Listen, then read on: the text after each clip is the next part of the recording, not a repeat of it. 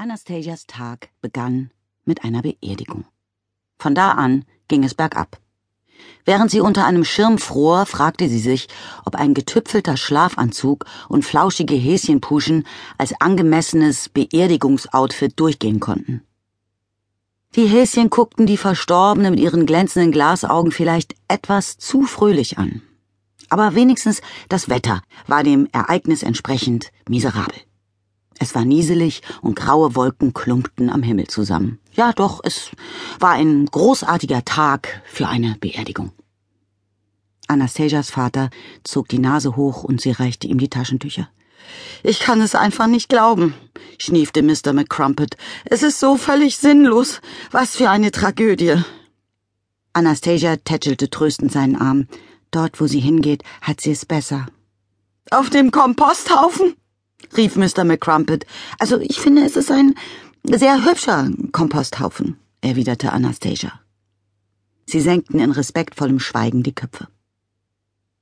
Mr. McCrumpet seufzte. Wir sollten wahrscheinlich ein paar Worte sagen. Fred! Wo bleibt mein Frühstück?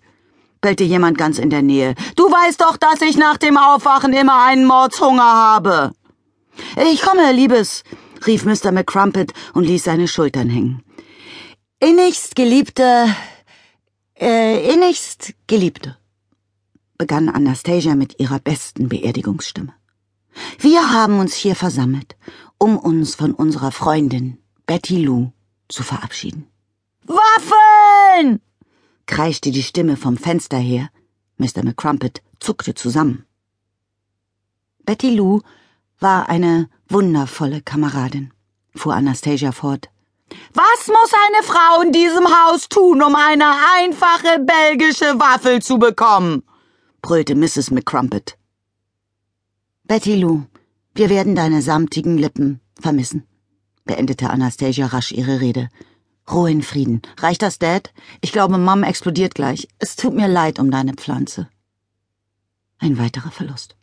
Ja. Und Betty Lou war ein ganz außergewöhnlich schönes Exemplar der Venusfliegenfalle. Wirklich erstklassig. Ja, bis sie das Fliegenfangen einstellte, erinnerte Anastasia ihn. Ja, bis sie das Fliegenfangen einstellte, wiederholte Mr. McCrumpet düster. Erwartest du, dass die Waffeln sich selbst backen?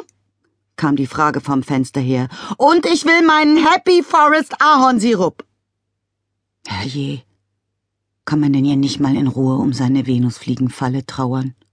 murmelte Mr. McCrumpet, warf Betty Lou auf das stinkende Durcheinander aus Kaffeepulver und Eierschalen und stapfte zurück ins Haus. Anastasia folgte ihm.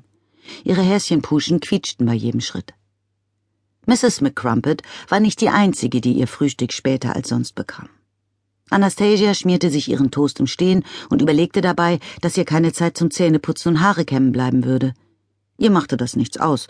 Sie tauchte ihren Löffel noch einmal ins Marmeladenglas und irgendwie, solche Sachen passierten ihr ständig, katapultierte sie sich selbst einen Klecks oranger Pampe ins Auge. Autsch! Sie wankte vom Tisch zurück. Vorsicht! Mr. McCrumpet schaute erschrocken vom Waffeleisen auf. Denk an Muffy! Tritt nicht drauf rum! Ah, zu spät. Alle Welt wusste zwei Dinge über Muffy, das Meerschweinchen der McCrumpets. Erstens. Muffy war nachtragend. Zweitens. Muffy war ein Rachekacker. Was bedeutete, dass Anastasia innerhalb der nächsten 24 Stunden mit einer ekligen Überraschung in einem ihrer Schuhe rechnen konnte. Hab ich sie erwischt? Anastasia blinzelte durch einen Schleier aus orangefarbener Marmelade. Mr. McCrumpet kniete auf dem Boden und streichelte das wuschelige Meerschweinchen. Ah, sie ist beleidigt. Und zu Recht. Ein Hupen von draußen sagte Anastasia, dass der Schulbus da war.